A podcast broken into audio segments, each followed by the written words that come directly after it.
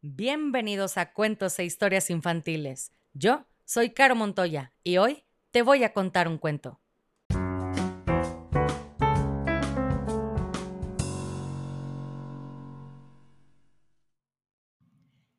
Y el cuento del día de hoy se llama Las brujas de Roald Dahl. Capítulo 2. Mi abuela. Este capítulo está dedicado a Renata Serna, de nueve años, que vive en Playa del Carmen y escucha los cuentos en el carro junto a su mamá, que la quiere mucho. Así que, Renata, aquí va tu cuento. Y dice así. Yo mismo tuve dos encuentros distintos con brujas antes de cumplir los ocho años. Del primero escapé sin daño, pero en la segunda ocasión no tuve tanta suerte.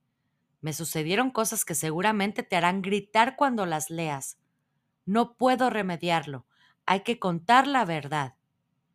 El hecho de que aún esté aquí y pueda contártelo, por muy raro que sea mi aspecto, se debe enteramente a mi maravillosa abuela.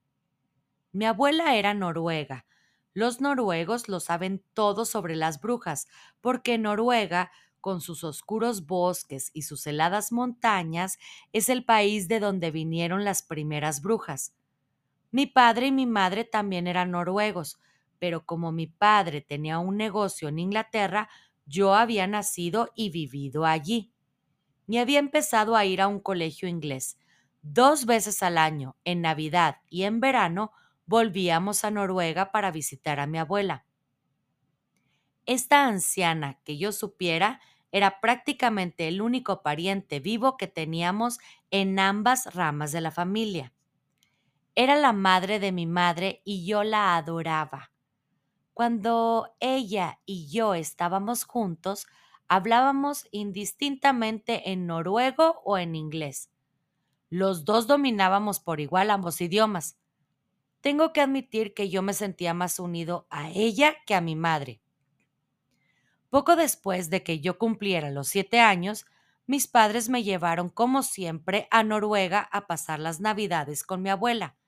Y allí fue donde, yendo mi padre, mi madre y yo por una carretera al norte de Oslo, con un tiempo helado, nuestro coche patinó y cayó dando vueltas por un barranco rocoso. Mis padres murieron. Yo iba bien sujeto en el asiento de atrás y solo me hice un corte en la frente. No hablaré de los horrores de aquella espantosa tarde. Todavía me estremezco cuando pienso en ello. Yo acabé como es natural en casa de mi abuela, con sus brazos rodeándome y estrechándome, y los dos nos pasamos la noche entera llorando. ¿Qué vamos a hacer ahora? le pregunté a mi abuela entre lágrimas. Te quedarás aquí conmigo y yo te cuidaré, dijo ella. ¿No voy a volver a Inglaterra? No, dijo ella, yo nunca podría hacer eso. Dios se llevará mi alma, pero Noruega conservará mis huesos. Al día siguiente, para intentar olvidar nuestra gran tristeza, mi abuela se puso a contarme historias. Era una estupenda narradora y yo estaba fascinado por todo lo que me contaba, pero no me excité de verdad hasta que sacó el tema de las brujas. Al parecer, era una gran experta en estos seres y dejó bien claro que sus historias de brujas, a diferencia de la mayoría de las que contaban otras personas, no eran cuentos imaginarios, eran todos verdad. Eran la pura verdad. Eran historias auténticas. Todo lo que me contaba sobre brujas había sucedido realmente y más me valía creerlo. Y lo que era peor, lo que era mucho, mucho peor, era que las brujas aún estaban aquí, estaban por todas partes, y más me valía creerme eso también. ¿Realmente estás diciendo la verdad, abuela? ¿La verdad verdadera? Cariño mío, dijo, no durarás mucho en este mundo si no sabes reconocer a una bruja cuando la veas. Pero tú me has dicho que las brujas parecen mujeres corrientes, abuela. Así que, ¿cómo puedo reconocerlas? Debes escucharme, dijo la abuela. Debes recordar todo lo que te diga.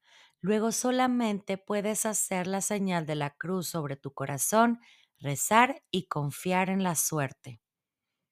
Estábamos en el cuarto de estar de su casa de Oslo y yo estaba preparado para irme a la cama. Las cortinas de esa casa nunca estaban echadas y a través de las ventanas yo veía enormes copos de nieve que caían lentamente sobre un mundo exterior tan negro como la pez. Mi abuela era terriblemente vieja, tenía muchas arrugas y un cuerpo enorme, envuelto en encaje gris. Estaba allí sentada majestuosa, llenando cada centímetro de su sillón. Ni siquiera un ratón hubiera cabido a su lado. Yo, con mis siete años recién cumplidos, estaba acurrucado a sus pies, vestido con una pijama, una bata y unas zapatillas. ¿Me juras que no me estás tomando el pelo? insistía. ¿Me juras que no estás fingiendo? Escucha, dijo ella. He conocido por lo menos a cinco niños que sencillamente desaparecieron de la faz de la tierra y nunca se les volvió a ver. Las brujas se los llevaron. Sigo pensando que solo estás tratando de asustarme, dije yo. Estoy tratando de asegurarme de que a ti no te pasa lo mismo, dijo. Te quiero y deseo que te quedes conmigo. Cuéntame lo que les pasó a los niños que desaparecieron, dije. Mi abuela era la única abuela que yo haya conocido que fumaba puros. Ahora encendió un puro largo y negro que olía a goma quemada. La primera niña que conocía que desapareció fue Rangil Hansen. Por entonces, Rangil tenía unos ocho años y estaba jugando con su hermanita en el césped. Su madre, que estaba haciendo pan en la cocina, salió a tomar un poco de aire y preguntó ¿Dónde está Rangel? Se fue con la señora Alta, contestó la hermanita. ¿Qué señora Alta? dijo la madre. La señora Alta de los guantes blancos, respondió la hermanita. Tomó a Rangel de la mano y se la llevó. Nadie volvió a ver a Rangel, añadió mi abuela. ¿No la buscaron? pregunté. La buscaron en muchos kilómetros a la redonda. Todos los habitantes del pueblo ayudaron en la búsqueda, pero nunca la encontraron. ¿Qué le sucedió a los otros cuatro niños? pregunté. Se esfumaron igual que Rangel. ¿Cómo, abuela? ¿Cómo se esfumaron? En todos los casos, alguien había visto a una señora extraña cerca de la casa junto antes de que sucediera. Pero ¿cómo desaparecieron? El segundo caso fue muy raro, dijo mi abuela. Había una familia llamada Christiansen. Vivía en Holmenkollen y tenían en el cuarto de estar un cuadro al óleo del que estaban muy orgullosos. En el cuadro se veía unos patos en medio del patio de una granja. No había ninguna persona en él solo una bandada de patos en un patio con hierba y la granja al fondo. Era un cuadro grande y bastante bonito. Bueno, pues un día su hija Solveig vino del colegio comiendo una manzana. Dijo que una señora muy simpática se la había dado en la calle. A la mañana siguiente la pequeña Solveig no estaba en su cama.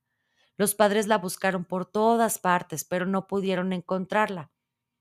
Entonces, de repente, su padre gritó, Ahí está, ese es Solveig, está dando de comer a los patos. Señalaba el cuadro y efectivamente Solveig estaba ahí, de pie, en el patio, con un cubo en la mano, echándoles pan a los patos. El padre corrió hasta el cuadro y la tocó, pero eso no sirvió de nada, simplemente formaba parte de él. Era solo una imagen pintada en el lienzo. ¿Tuviste alguna vez ese cuadro con la niña, abuela? Muchas veces, contestó ella. Y lo curioso es que la pequeña Solveig cambiaba a menudo de posición dentro de él. Un día estaba en la granja y se veía su cara asomada a la ventana.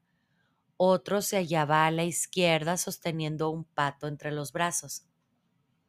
¿La viste moviéndose dentro del cuadro, abuela? Nadie la vio moverse, tanto si estaba fuera, dando de comer a los patos, como si estaba dentro, mirando por la ventana, siempre estaba inmóvil. Solo era una figura pintada al óleo. Era todo muy raro, dijo mi abuela. Rarísimo. Y lo más raro de todo era que, a medida que pasaban los años, ella se iba haciendo mayor. Al cabo de diez años, la niña se había convertido en una chica joven. Al cabo de treinta era una mujer madura. Luego, de repente, cincuenta y cuatro años después de lo sucedido, desapareció del cuadro para siempre. ¿Quieres decir que se murió? pregunté. ¿Quién sabe? dijo mi abuela. En el mundo de las brujas pasan cosas muy misteriosas. Me has hablado de dos, dije. ¿Qué le pasó al tercero? La tercera era la pequeña Birgit Svensson, dijo mi abuela. Vivía justo enfrente de nosotros. Un día empezaron a salirle plumas por todo el cuerpo. Al cabo de un mes se había convertido en una gallina grande y blanca. Sus padres la tuvieron en un corral en el jardín durante muchos años. Incluso ponía huevos. ¿De qué color eran los huevos? pregunté. Morenos, dijo mi abuela, los huevos más grandes que he visto en mi vida. Su madre hacía tortillas con ellos y estaban deliciosas. Me quedé mirando a la abuela allí sentada como una antigua reina en su trono. Sus ojos eran grises y parecían mirar algo a muchos kilómetros de distancia. Su puro era la única cosa que parecía real en ese momento, y el humo que salía de él formaba nubes azules alrededor de su cabeza. Pero la niña se volvió gallina. ¿No desapareció? pregunté. No, Birgit no.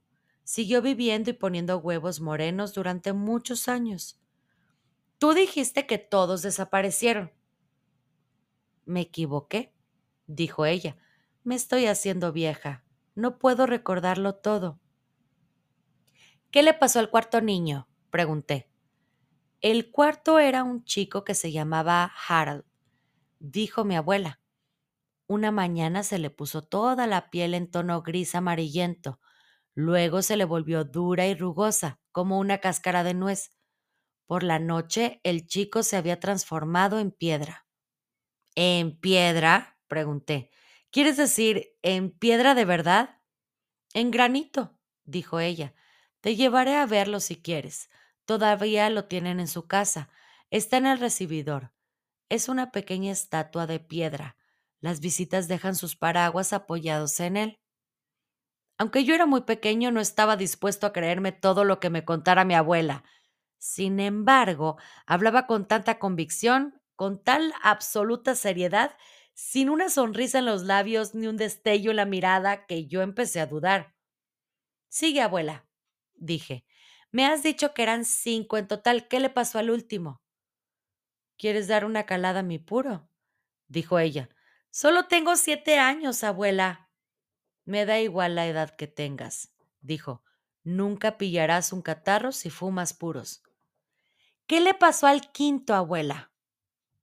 El quinto, contestó mascando el extremo del puro como si fuera un delicioso espárrago. Fue un caso muy interesante un niño de nueve años que se llamaba Leif estaba de veraneo con su familia en un fiordo. Todos estaban nadando y tirándose desde las rocas en una de esas islitas que hay allí. El pequeño Leif se sumergió en el agua y su padre, que lo estaba observando, notó que tardaba demasiado en salir. Cuando por fin salió a la superficie, ya no era Leif, ¿Qué era, abuela? Era una marsopa. No, no puede ser. Era una marsopa joven, muy bonita y la mar de cariñosa. Abuela, dije. Sí, niño mío. ¿De verdad, de verdad se convirtió en una marsopa? Absolutamente de verdad, respondió ella. Yo conocía muy bien a su madre ella me lo contó todo, Me contó que Leif, la marsopa, se quedó con ellos toda la tarde y llevó a sus hermanos montados en su lomo. Lo pasaron estupendamente. Luego los saludó agitando una aleta y se alejó nadando, y nunca más lo volvieron a ver. Pero, abuela, dije, ¿cómo supieron que en realidad eh, la marsopa era Leif? Él les habló, contestó mi abuela. Rió y bromeó con ellos todo el rato que estuvo paseando con sus hermanos. Pero, ¿no se armó un jaleo espantoso cuando eso sucedió? pregunté. No mucho, dijo mi abuela. Recuerda que aquí en Noruega estamos acostumbrados a esas cosas. Hay brujas por todas partes. Es probable que haya una viviendo en nuestra calle en este mismo momento. Bueno, es hora de que te vayas a la cama. No entrará una bruja por mi ventana durante la noche, ¿verdad? Pregunté un poco tembloroso. No, respondió mi abuela. Una bruja nunca haría la estupidez de trepar por las cañerías y entrar en casa de alguien. Estará completamente a salvo en tu cama. Vamos, yo te arroparé. Y colorín colorado, este cuento se ha acabado. Y si no eres feliz, has fracasado como lombriz.